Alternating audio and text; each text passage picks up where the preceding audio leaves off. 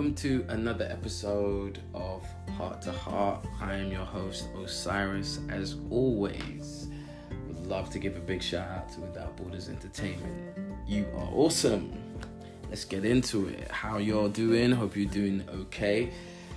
This episode is just to thank people for uh, taking the time out to listen to the broadcast uh, that I make, the episodes that I, I, do for this podcast in particular have been really exciting, and um, I've loved all the feedback that I've gotten from um, many of you who have tuned in. So it seems, uh, you know, only fair to just take this opportunity to thank you and uh, just inform you there'll be amazing things ahead for this podcast.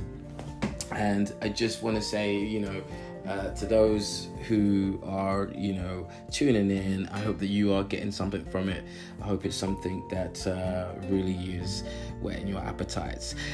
You can also uh, look for my other content that is out right now.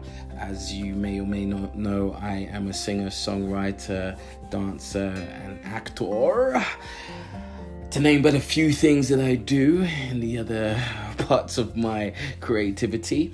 Uh, the music video Vision is streaming on YouTube right now. So if you have access to YouTube, it is www.youtube.com forward slash user forward slash Osiris Viz, spelt V I Z. And the actual song for Vision is also available on Spotify, iTunes, Amazon, and now. Uh, if you haven't already heard the album that I have made, it is called Perfect Timing, and that album is also available to download from every streaming platform now. Looking forward, obviously, I'm right now um, working on uh, a couple of projects that I'm excited about, and I will definitely try to use this platform to update you with all the information as and when. But in the meantime, I just want to say thank you so much indeed for listening to this podcast. It's always a pleasure.